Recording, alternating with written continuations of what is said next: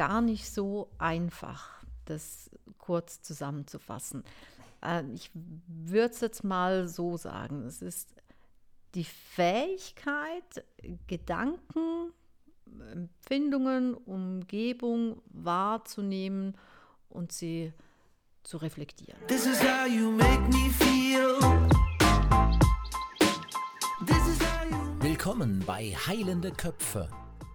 Tritt ein in die Welt des bewussten Lebens mit Nicole Baumgartner, der Hypnosetherapeutin, die dich tiefer in dein Unterbewusstsein führt, als es jeder Tauchgang könnte. Und an ihrer Seite ist Ilja Osthoff, der erfahrene Anästhesist, der dafür sorgt, dass du auf diesem spannenden Ausflug keinerlei Beschwerden erlebst. Bereite dich vor auf den Podcast, der Wissenschaft mit Weisheit verbindet und Klarheit in Körper und Geist bringt.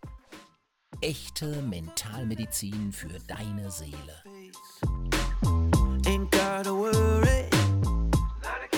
Hallo und herzlich willkommen zu einer neuen Folge unseres Podcastes. Das müsste Folge Nummer 4 sein. Ja. Und heute geht es um die Grundlagen des Bewusstseins. Hallo Nicole. Hallo ja. Ja, wir wollen ja unseren Podcast immer damit starten mit der Erkenntnis des Tages. So, Hast du da heute etwas? Ja, natürlich. Wobei eigentlich ist es keine Erkenntnis, sondern ich möchte mal sagen, es ist mehr so ein Lebensmotto von mir, welches da lautet, es kann nicht so schlecht sein, als dass es nicht für irgendetwas gut ist. Das ist ein, eine sehr philosophische Erkenntnis des Tages. Das war kein deutscher Satz, aber ihr wisst, was ich meine. Ähm, sehr schön, gefällt mir. Meine Erkenntnis des Tages ist um einiges profaner. Wenn man zwei USB-Mikrofone an einen Mac anschließen will, gibt es viele Fehlerquellen. Meine Erkenntnis des Tages. Gut. Ja, aber wir glauben dran, dass du das Problem, das scheint ja eine persönliche Erfahrung zu sein. du Sag jetzt nichts dazu. bestimmt in den Griff. Ja, danke für die Blumen. Ich hoffe, es funktioniert. Gut, heute soll es um die Grundlagen des menschlichen Bewusstseins gehen. Ein Riesenthema, was wir uns da ausgesucht haben. Und ähm, auch unsere Hunde wollen da mitsprechen, haben wir den Eindruck. Heute geht es weniger um praktische Hinweise als um ja, Grundlagen.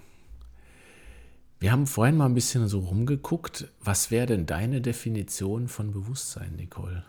Ja, das ist ja gar nicht so einfach, das kurz zusammenzufassen.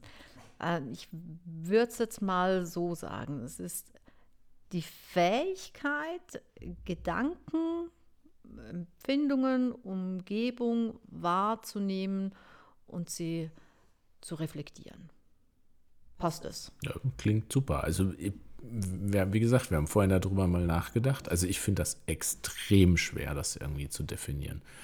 Ähm, ich habe eine medizinische Definition noch gefunden. Ähm, das Bewusstsein ist die Gesamtheit der durch komplexe neurophysiologische Prozesse getragenen mentalen Zustände eines Individuums, einschließlich der dazu nötigen Vigilanz. Ha, klingt jetzt auch wahnsinnig spannend, ist aber, ja, kann man schon so sagen, aber irgendwie, ich finde es extrem schwer, das wirklich zu definieren. Ja, aber ich denke, eine Definition ist das eine, das so ein bisschen auseinander zu fitzeln, das ist ja das andere. Und genau das wollen wir ja jetzt in dieser Folge mal versuchen. Genau, versuchen ist das richtige Stichwort, weil ich glaube, eine abschließende Betrachtung werden wir darüber nicht kriegen. Das ist schon seit Jahrhunderten irgendwie diskutieren Philosophen, Ärzte, Wissenschaftler darüber, was ist eigentlich Bewusstsein. Ähm, für uns Hypnosetherapeuten ist ja so ein bisschen, es gibt ja so ein Thema, was wir immer nennen, das Unterbewusstsein. Ähm, und um es noch ein bisschen komplizierter zu machen, gibt es ja auch noch das Unbewusste. Ja, auch da gibt es ja verschiedene Definierungen, ob man das jetzt eher äh, in dieser mentalen Ansicht anschauen will, das Unbewusste, oder ob man das so ein bisschen medizinisch betrachten will, unbewusste Vorgänge. Genau, also für mich als Mediziner ist natürlich das, also das Unterbewusstsein ist etwas, was jetzt nicht aktiv im Kopf sozusagen vorgeht, was unsere aktiven Gedanken sind, ähm, was aber da trotzdem irgendwie auf dieser Festplatte gespeichert ist. Man kann sich nur gerade im Moment nicht dran erinnern. Ähm, aber das Unbewusste ist für mich ein Teil, ja, wir Mediziner nennen es das vegetative Nervensystem. Das ist das Nervensystem, was sich darum kümmert, wie funktioniert ein Magen, wie funktioniert ein Darm, wann muss welche Drüse wie viel Hormon ausschütten, damit es irgendwo im Körper was ist. Ist ja nicht, dass wir jetzt durch den Tag rennen und sagen, oh ja, jetzt äh, habe ich Hunger, da muss ich jetzt ein bisschen die äh, Beta-2-Zellen des Pankreas stimulieren. Ne? Machen wir ja nicht, Gott sei Dank, wir ja den ganzen Tag mit nichts anderem beschäftigt. Ähm, das ist für mich das Unbewusste, was so Körperfunktions Funktion ganz grundlegend steuert. Genau. Und wir wollen ja uns jetzt mal um das Bewusstsein kümmern. Das heißt auch das, was wir so aktiv durchaus wahrnehmen können und durch Bewusstsein auch Dinge verändern können. Absolut. Ich habe vorhin so ein bisschen die Philosophie äh, schon so ein bisschen äh, angesprochen. Da gibt es jetzt, haben, also muss man dazu sagen, haben wir natürlich jetzt auch ein bisschen gegoogelt. Das bedeutet jetzt nicht, dass wir hier so wahnsinnig ähm, äh, philosophisch sind, aber es ist ganz interessant. Es, ähm, es gibt einen sogenannten Dualismus und einen sogenannten Monismus. Ähm, Finde ich ganz spannend. Äh, der Dualismus in der Philosophie bedeutet mehr oder minder, dass es die Existenz von zwei grundlegend unterschiedlichen Dingen gibt, also sowas wie Geist und Materie. Ja, das ist der Dualismus. Und dazu im Gegensatz steht der Monoismus und der postuliert, dass alles irgendwie Geist oder Bewusstsein ist und auch Materie sozusagen eine Ableitung oder eine Manifestation von dem Geist ist. Spannendes Thema irgendwie.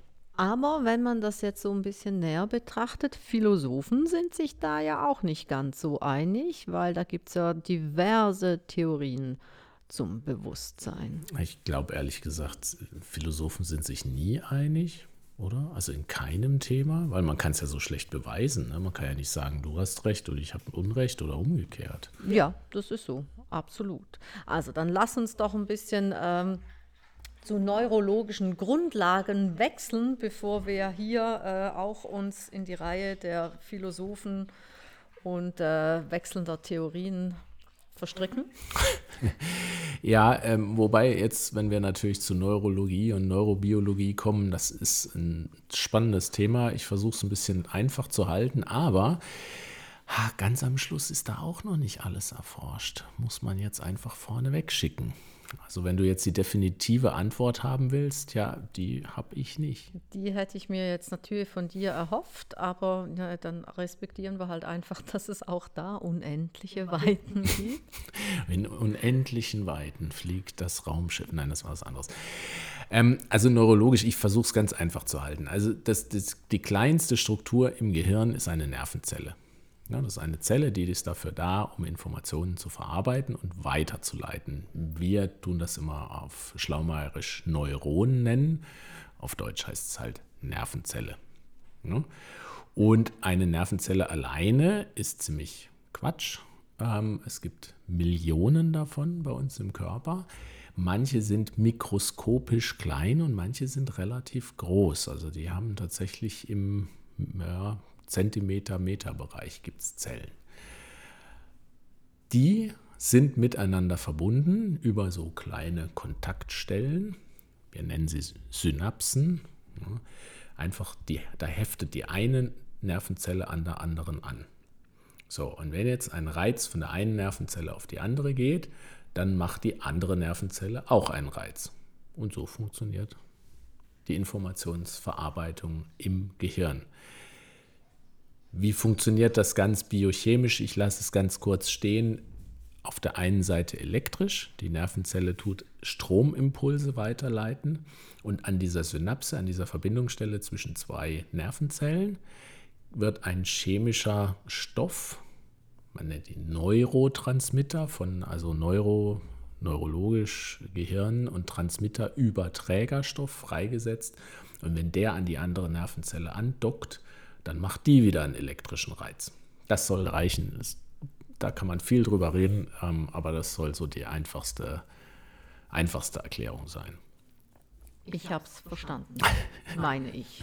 Meinst du? Ja, dann ist ja, dann ist ja super. Und jetzt, ähm, wenn wir das so ein bisschen runterbrechen, also das ist bei jedem Teil des Nervensystems, auch beim vegetativen Nervensystem oder sonstigen Nervensystemen, aber ähm, wenn wir jetzt über das Bewusstsein reden, gibt es eigentlich drei große Bereiche, ähm, die mit dem Bewusstsein zu tun haben.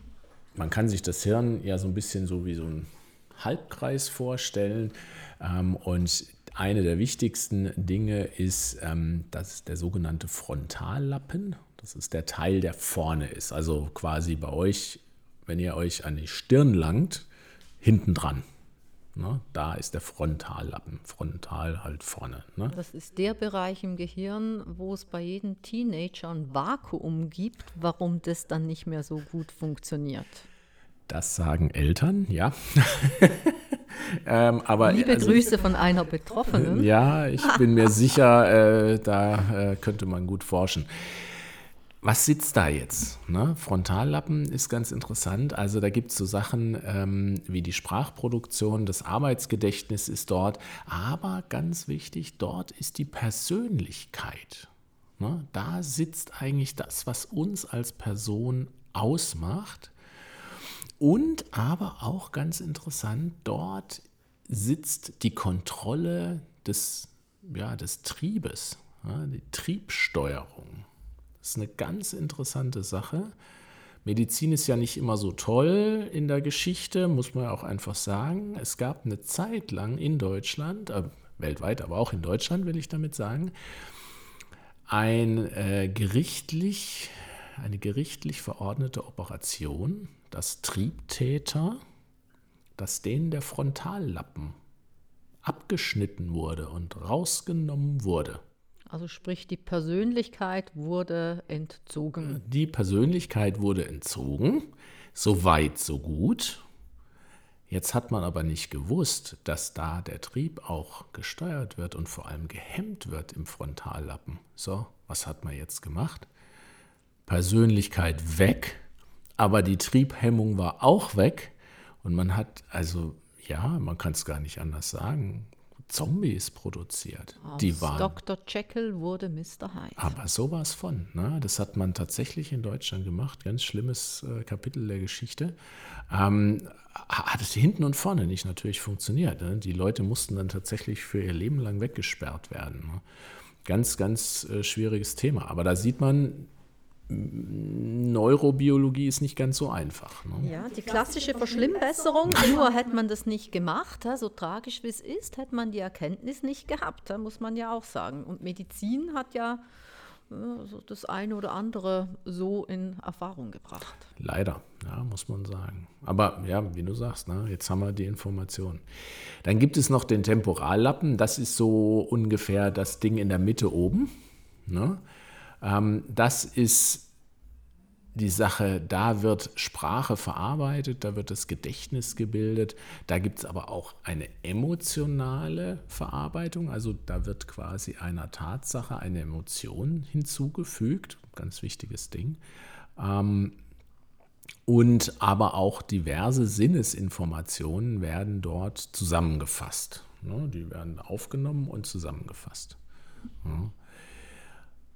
Und der letzte Teil, dann lassen wir das schon mit der Biologie, ist der Parietallappen. Ne? Das ist der ganz hinten. Ähm, da kommen die ganzen Sinnesdinge an. Also die Augen zum Beispiel, die Netzhaut hat eine direkte Verbindung nach hinten zum Parietallappen und dort werden die Sinneswahrnehmungen aufgenommen und dann weitergeleitet an den Temporallappen und dort verarbeitet.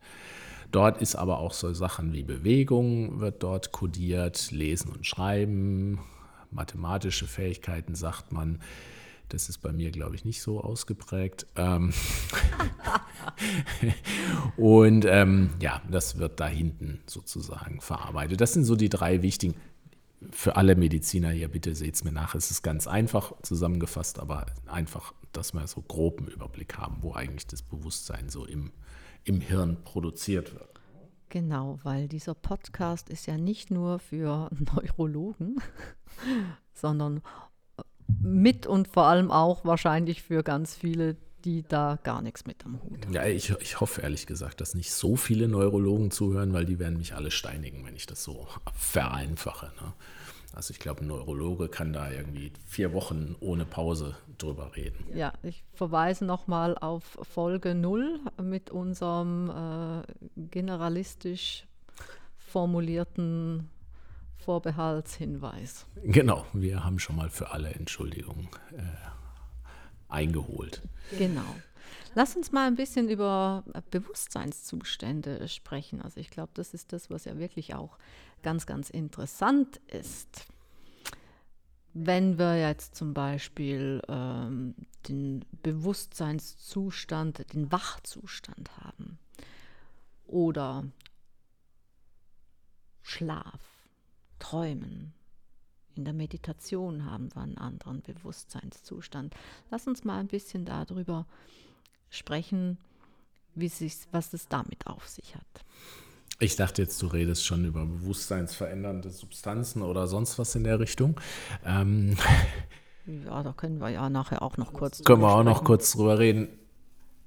Die Zustände, die du jetzt gerade geschildert hast, Wachsein, Schlafen, Träumen, das sind alles ähm, Zustände, die mit tatsächlich bestimmten Hirnwellen sozusagen kenntlich gemacht werden oder da, sind, da kommen bestimmte Hirnwellen drin vor. Das ist das, was man im EEG sieht. Ganz genau. EEG, Elektroenzephalogramm, das ist da mit so ganz vielen Kabelchen am Kopf. Da werden die Hirnströme gemessen.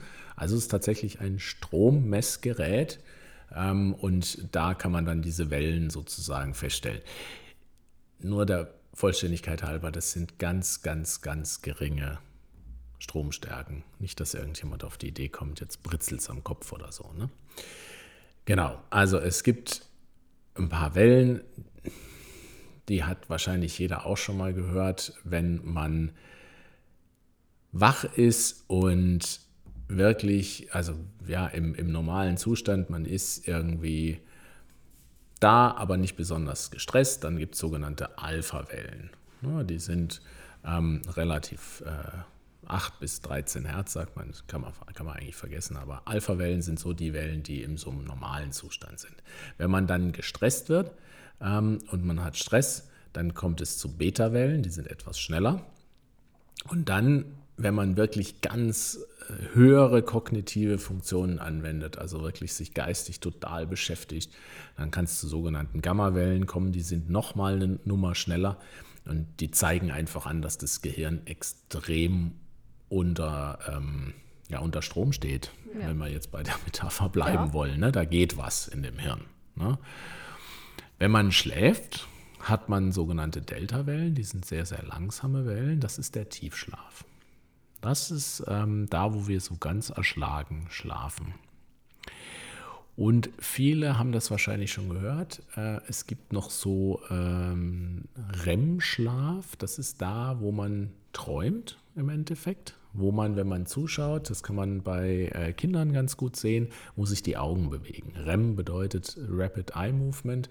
Da bewegen sich die Augen ganz schnell und die Kinder träumen. Das sieht man übrigens auch bei Hunden zum Beispiel. Wir haben gerade einen Welpen neben uns liegen, der äh, jetzt zwar gerade irgendwie versucht, die Couch auseinanderzunehmen, aber ähm, wenn die träumt, sieht man das mit den Augen tatsächlich auch, ne?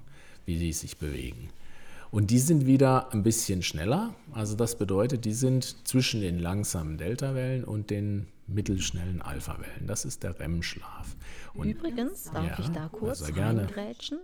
Dieses Rapid Eye Movement ist ja auch ein wunderschönes Trance-Phänomen in der Hypnose, was jeder Hypnosetherapeut begrüßt, wenn er das bei seinem Klienten wahrnimmt für die Leute, die sich das, äh, unsere, in unserem Podcast ein bisschen von Anfang an angehört haben und auch genauer aufgepasst haben, wir haben mal Dave Ellman ähm, erwähnt, ein amerikanischer Hypnotiseur, und der hat ähm, Trance-Zeichen definiert. Sieben Stück gibt es, glaube ich, wenn. Meine, ja. ja sieben. Ähm, äh, eins davon ist tatsächlich der, diese, diese Augenbewegung, das Augenflattern. Das hat er schon definiert, oder halt nicht definiert, sondern erkannt. Ähm, Wusste wahrscheinlich noch nicht, um was es da geht, aber das ist tatsächlich eines der Trancezeichen. Ja. Und ganz interessant ist auch, man denkt immer, im Tiefschlaf erholt man sich, aber das stimmt nicht. Man erholt sich im REM-Schlaf. Ja, da, wo man träumt, da, wo man verarbeitet. Das ist das, wo man sich erholt. Ja. Ganz wichtig, wenn man Schlafmittel nimmt. Schlafmittel erzwingen den Schlaf. Erzwungener Schlaf hat keine REM-Schlafphasen. Diese Schlafphasen sind unterbrochen. Man schläft zwar zehn Stunden, wacht aber auf und ist völlig erschlagen. Warum? Es gab keine REM-Schlafphasen. Das ist ja auch mit dem Grund. Es gibt ja Menschen, die können ganz kurz schlafen, sind super erholt. Und es gibt Menschen, die schlafen ewig ja, und sind am Morgen trotzdem völlig unausgeruht. Das kann am Fehlen der REM-Phase liegen. Ganz Aus klar. welchem Grund auch immer, möchte ich jetzt mal. Genau, es gibt viele Möglichkeiten. Zum Beispiel Alkohol, das ist auch ein Thema. Alkohol unterdrückt auch REM-Schlafphasen zum Beispiel. Ne? Oder wollen wir gar nicht erst reden von irgendwelchen anderen Drogen. Wir ne? nähern uns der Thematik der bewusstseinsverändernden Substanzen. Da gibt es einen Haufen Zeugs. Ich glaube, das weiß jeder, was es da, also ich weiß nicht, ob jeder weiß, was es da alles gibt, aber es gibt natürlich äh, Substanzen, die auf der einen Seite, wie schon erwähnt, Schlafmittel, die einen quasi sedieren oder einen Schlaf erzwingen, bis hin zu psychoaktiven Substanzen, so nennen wir das zumindest, also Substanzen, die quasi die Bewusstseinswahrnehmung verändern. Ich glaube, die meisten Leute, zumindest die, die jetzt ein bisschen älter sind, haben von solchen Sachen wie LSD gehört, früher in der Flower Power Zeit 68 und so weiter. Das ist eine klassische Droge, die das Bewusstsein verändert. Ich sage es ganz aktiv verändert und nicht erweitert. Ich bin nun mal kein Freund von Drogen, muss ich einfach klar sagen. Da wird die Wahrnehmung verändert. Man kann plötzlich Musik sehen, man kann äh, ähm, Farben schmecken und so weiter. Also da geht einfach was schief im Hirn. Und es ist nicht erweiternd, es ist verändernd. Ich möchte diesen etwas, diese Verniedlichung ein bisschen da rausnehmen. Absolut. Was ebenfalls Einfluss auf unser Bewusstsein haben kann, ist so eine ganz schicke Geschichte. Denn es ist ja mittlerweile sehr schick, gestresst zu sein. Stress ähm, hat mittlerweile in, in unserer Gesellschaft einen riesen Stellenwert. Und äh, Stress ist ja auch so ein mentales Ding. Und äh, das kann definitiv einen großen Einfluss auf die Wahrnehmung haben und auch auf kognitive Funktionen. Ganz klar. Jeder, der mal so richtig unter Stress kam, wusste, dass er quasi einfach gar nicht mehr reagieren konnte. Also ich kenne das natürlich im medizinischen Bereich, wo man hin und wieder in Situationen kommt, die wirklich grenzwertig sind für alle Beteiligten. Ähm, und ich habe schon gestandene, erfahrene Mediziner gesehen, die plötzlich nicht mehr reagieren konnten, auf nichts mehr, wo man sie wirklich, also physikalisch schütteln musste, damit man sagt, hey, äh, machen wir weiter, bitte. Jetzt müssen wir was machen. Das ist der Moment, wo das Bewusstsein nicht mehr reagieren kann, wo das Unterbewusstsein reagiert, nämlich mit Fight, Flight or Freeze. Ganz also genau. Kämpfen, flüchten oder totstellen, hm, so die Opossum-Strategie. Ähm, das ist dann genau das. Irgendeiner muss führen. Wenn es Bewusstsein nicht kann, macht es Unterbewusstsein. Und das ist ein, ein, wichtiger Punkt, dass dann das Team auch miteinander funktioniert. Und Team meine ich jetzt nicht nur im Arbeitssinn, sondern auch im Privaten. Ähm, wenn einer sich nicht traut, den anderen darauf hinzuweisen oder aus dieser Starre rauszuholen und zu sagen, hey, du bist viel zu gestresst, mach mal locker, jetzt müssen wir irgendwas ändern an unserem Leben, ähm, dann bleibt der da drin. Ja, und das kann nicht nur Probleme in der Handlung ähm, bieten, sondern natürlich auch im Körper. Stress Absolut. gibt unendlich viele Erkrankungen, die tatsächlich rein auf Stress zurückzuführen sind. Und wichtig ist ja auch, dass man festhält, ähm, jeder Mensch erlebt Bewusstseinszustände auf seine eigene Art und Weise. Also wir gleichen alle unsere Wahrnehmung, unsere Wahrheiten auch, da sind wir dann schon bei der Interpretation quasi, einen Schritt weiter, erlebt er auf seine Art und Weise, gleicht sie ab mit seinen Erfahrungen, Erlebnissen, Erkenntnissen. Ganz genau. Und man kann natürlich da auch sagen, das ist ja etwas, wo wir immer ganz gern drüber philosophieren. Ähm, es gibt keine Wahrheit. Die Wahrheit gibt es nicht. Ganz, das ist eine Interpretation des Individuums auf eine physikalische Tatsache. Aber wie ich äh, etwas interpretiere, ist komplett anders, als wie du es interpretierst. Womit wir wieder bei den Philosophen angelangt wären, die wahrscheinlich äh, genau diese Diskussionen auch so geführt haben. Was belegt, es steckt doch in jedem von uns ein bisschen Philosophie. Ja? Ein bisschen ein kleiner Philosoph. Okay. Was für ein Philosoph wärst du dann? Oh, ich weiß es gar nicht. Ich auch nicht. Kant. Kant wahrscheinlich, weil dann hätte ich was gesagt, was kein Mensch irgendwann irgendwo jemals verstanden hat. Ja, ja gut. Wahrscheinlich. Gut, nur das zur Seite. Ein bisschen Entwicklung des Bewusstseins. Auf der einen Seite evolutionär. Ähm, ein Bewusstsein hilft natürlich einer Gemeinschaft von Individuen, um gemeinsam Dinge zu schaffen, die man alleine nicht schafft, beziehungsweise auch höhere Gesellschaften zu produzieren. Man sagt ja, ein Tier hat auch ein Bewusstsein, aber nicht die höheren Bewusstseinsstrukturen wie ein Mensch. Also kann nicht planen zum Beispiel, ne, sagt man. Der Punkt, der uns vom Tier unterscheidet. Genau. Und deswegen ist die Gesellschaft, die aus Menschen sich zusammensetzt oder aus denkenden Wesen, möchte ich es mal nennen, immer der Gesellschaft, wo Menschen oder Individuen, die nicht denken können, nicht planen können, überlegen. Das war ein evolutionärer Vorteil und deswegen sind wir heute hier so, wie wir sind und nicht ein Planet der Affen. Ja, und der Mensch, der, für den war das ja schon immer ganz, ganz wichtig. Der hat früh eben bewusst gelernt, dass er eigentlich nur in der Gemeinschaft überleben kann und der Ausschluss aus der Gemeinschaft eigentlich ein Todesurteil ist. Das ist auch heute übrigens noch der Grund, warum viele Menschen psychische Thematiken haben, weil sie Teil von etwas sein wollen, sich aber unter Umständen ausgegrenzt fühlen. Ne, so mhm. ganz im Tief, im, im Unbewussten. Ne? Das ist so ein Grundprinzip, das Prinzip von, von der Annäherung und der Vermeidung. Ganz genau. Und wenn man die Lebensphasen eines Menschen anschaut, dann ist das ja schon tatsächlich in der Kindheit oder in der Säuglingszeit ist das ja schon relevant. Warum schreit ein Kind? Ne? Um andere Individuen auf sich aufmerksam zu machen und Teil einer Gruppe zu sein, weil man sagt ja, menschliche Kinder sind zwei Jahre oder drei Jahre zu früh kommen die irgendwie auf die Welt, wenn man das so sagt, weil die einfach nichts können am Anfang, ne, außer da liegen und schreien. Und damit kommunizieren sie mit der mm, Bevölkerung oder mit, dem, mit ihrer Gruppe, die da drumherum ist. Das ist ganz, ganz ein wichtiger Punkt.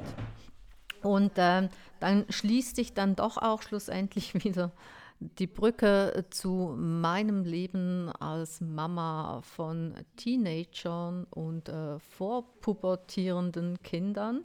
Ähm, es ist ganz, ganz wichtig, ähm, auch diese Suche nach der eigenen Identität und, und dem Selbstverständnis in der Jugend, also das ist dann so dieses Identitätsbewusstsein was uns in unserer Entwicklung vom Säugling, der profan schreit, um Aufmerksamkeit zu kriegen, ähm, diese Brücke, die sich dann schließt, wenn ich dann schlussendlich meine eigene Identität, meine eigene Persönlichkeit ausbilde. Es gibt natürlich auch ganz viele Veränderungen im Bewusstsein und in der Selbstwahrnehmung, was man dann sieht, äh, wenn man, wenn man älter wird.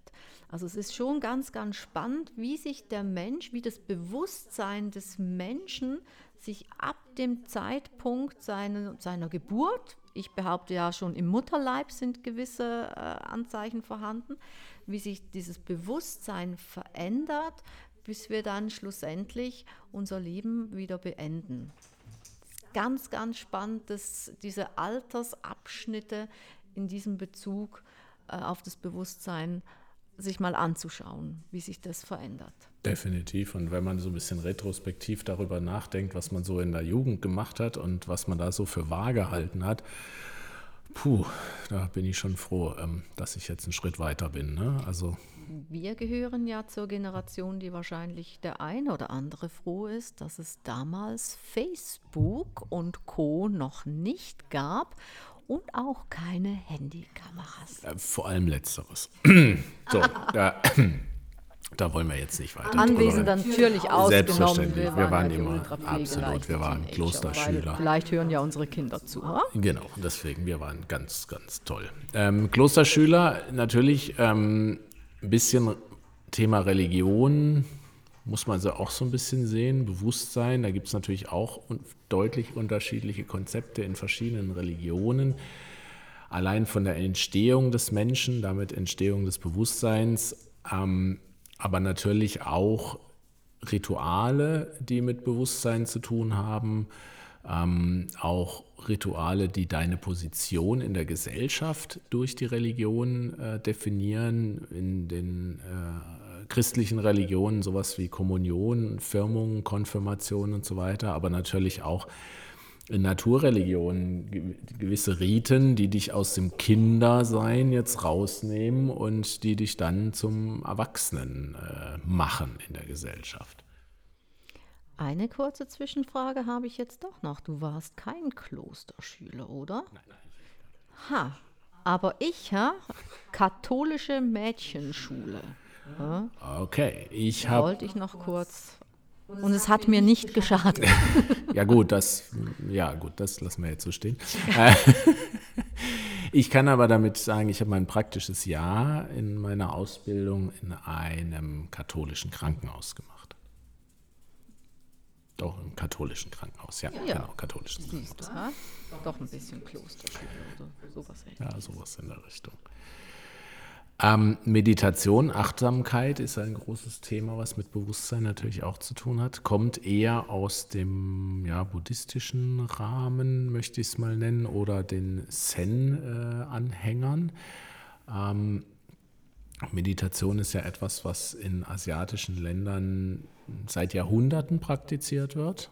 Ähm, und ich würde mal sagen, hilf mir ähm, in den letzten 20 Jahren, 30 Jahren auch in die westliche Welt immer mehr Einfluss genommen hat und was auch immer mehr praktiziert wird, einfach um das Thema Stress auch ein bisschen zu ja, bekämpfen, möchte ich es nicht nennen, aber halt äh, zu erleichtern.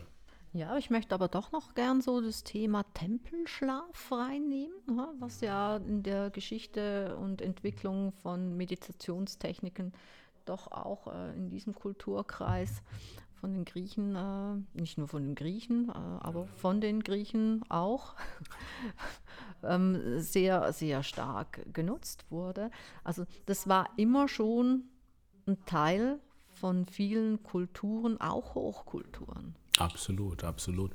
Und es ist tatsächlich spannend, dass wenn man so diese richtigen Meditationsmeister sich anschaut, meistens wie gesagt Asiaten, die können ihre Hirnwellen so ändern wie wir westlichen Menschen im Schlaf.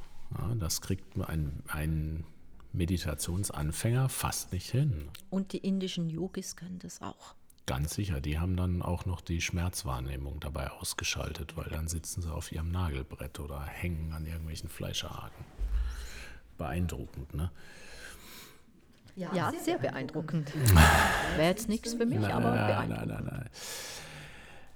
Ich glaube, Bewusstsein und im Alltag, da kann man elendig viel drüber reden und wahrscheinlich auch ganz wenig reden. Weil ich glaube, für jeden ist es klar, Bewusstsein brauchst du, um sozial zu interagieren, um dein Leben in der Gesellschaft irgendwie ähm, zu leben und dich da einzufügen.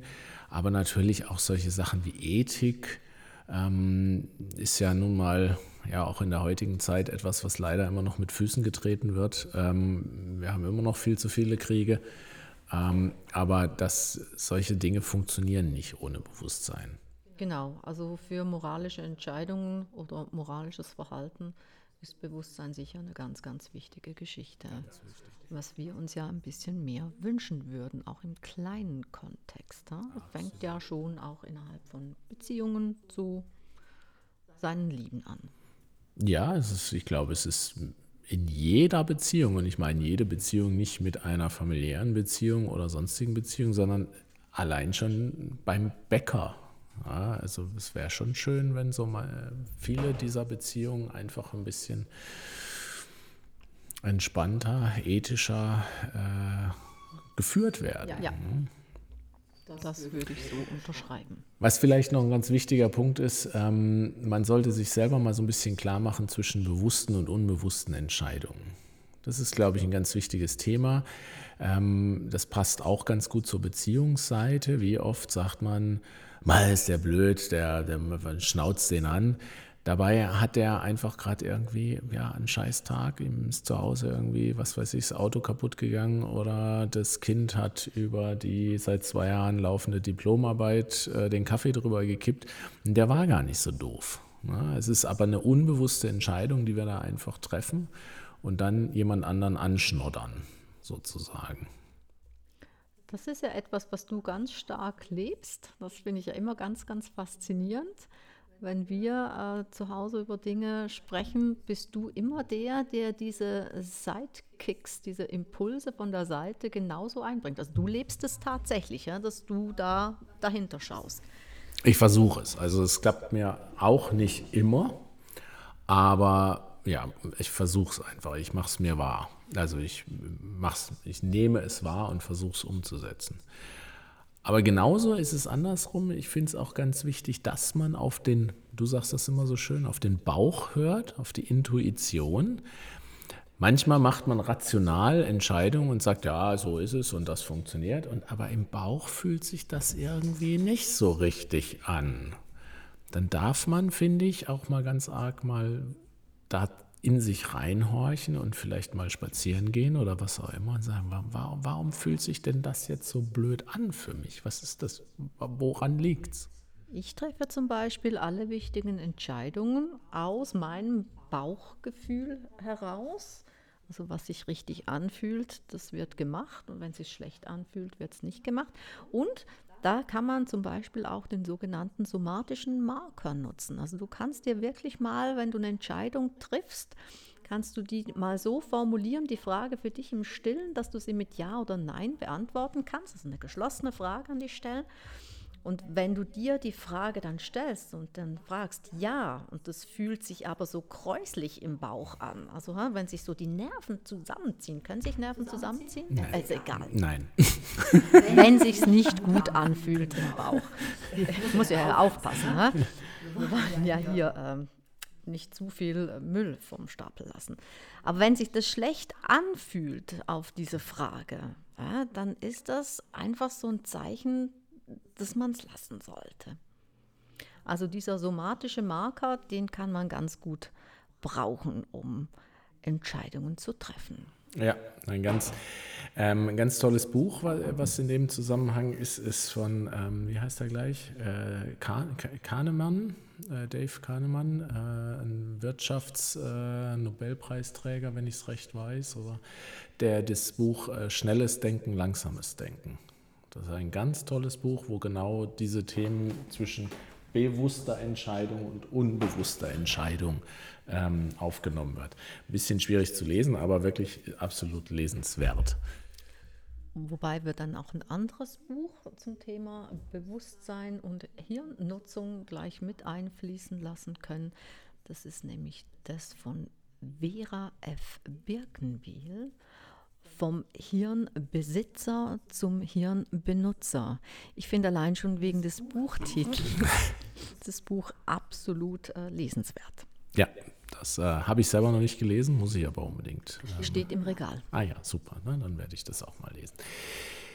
Ja, wir kommen so langsam zum Schluss der Folge. Wir sind schon wieder mal, wie immer, ein bisschen zu viel äh, unterwegs. Ähm, Zukunft, um was wird es was wird's in der Zukunft noch geben? Also ich glaube, Be Bewusstseinsforschung, Hirnforschung ist noch bei weitem nicht abgeschlossen.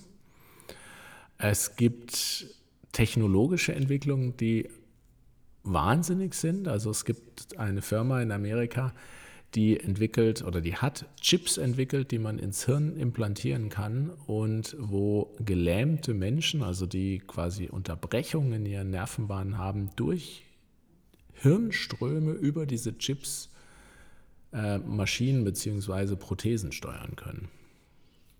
Wahnsinn. Spannend und sicher auch äh, für manchen äh, eine unglaublich tolle Geschichte, weil man sich vorstellt, dass man dann wieder gehen kann. Trotzdem glaube ich, ist es genau in diesem Entwicklungsbereich, also nicht nur in dem, sondern in vielen dieser äh, Entwicklungsbereiche, muss man sich dann irgendwann schon auch anfangen, ethische Fragen zu stellen, gerade wenn es um Thema künstliche Intelligenz zum Beispiel geht, ähm, was ja durchaus auch mit einem künstlichen Bewusstsein zu tun hat. Ähm, da werden ganz bestimmt viele ethische Fragen aufkommen und die werden ja bereits auch schon in der Politik diskutiert.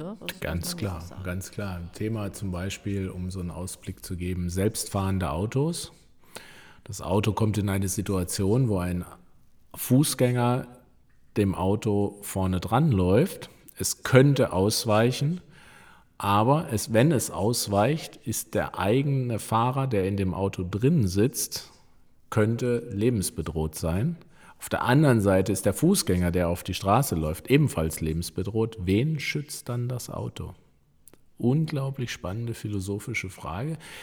Glaube ich fast nicht, dass man das klären kann. Nein, ich glaube nicht, weil schlussendlich ist immer ein Menschenleben betroffen. Ganz genau, ganz glaube, genau. Auch da, da darf einfach nicht unterschieden werden im Grundsatz. Äh, genau, aber das ist wieder ein Thema, da kann man sehr viel drüber reden. Ähm, man weiß es einfach nicht. Aber solche Fragestellungen werden immer mehr kommen, denke ich, in der, Ver in der Vergangenheit, Quatsch, in der Zukunft. Also dürfen und müssen wir wahrscheinlich gespannt sein, was für potenzielle Anwendungen in der Zukunft kommt, welche zukünftigen Entdeckungen in den verschiedenen Bereichen dann angewendet, angewendet werden können oder ja, muss man Schrägstrich angewendet werden sollen oder nicht müssen. sollen. Ja, hm. Sollen es müssen, wenn man kann, hat mal ein Ausbilder von mir gesagt. Genau. Also ja, ja, ganz spannendes Thema. Gibt aber ganz sicher ganz viele Unklarheiten und Herausforderungen in der Forschung, Erforschung des Bewusstseins, die man da wahrscheinlich noch genauer prüfen muss. Sehr schön. Damit sind wir mal wieder zum Ende unserer Folge gekommen. Meine Güte, schon wieder viel zu lang. Das kann gar nicht so lang sein. Nein, ich glaube, man könnte noch ewig drüber weiterreden. Uns würde es freuen, wenn wir Nachrichten von euch kriegen würden, vielleicht Dinge, die ihr ergänzen wollt oder die, die wir einfach falsch gesagt haben oder auch Themenvorschläge, sind wir auch immer total offen für. Genau, und sonst vergesst nicht, unseren Podcast da zu abonnieren, wo ihr ihn mit Vorliebe hört. Und dann freuen wir uns, wenn wir uns in der nächsten Woche wieder hören. Macht's gut. Ciao. Tschüss.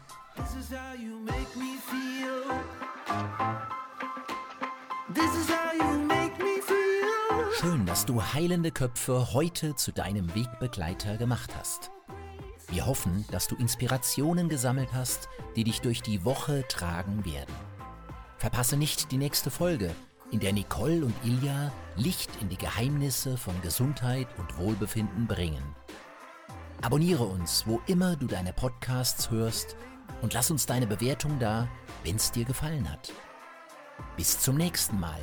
Bleib neugierig, bleib bewusst und vor allem bleib gesund.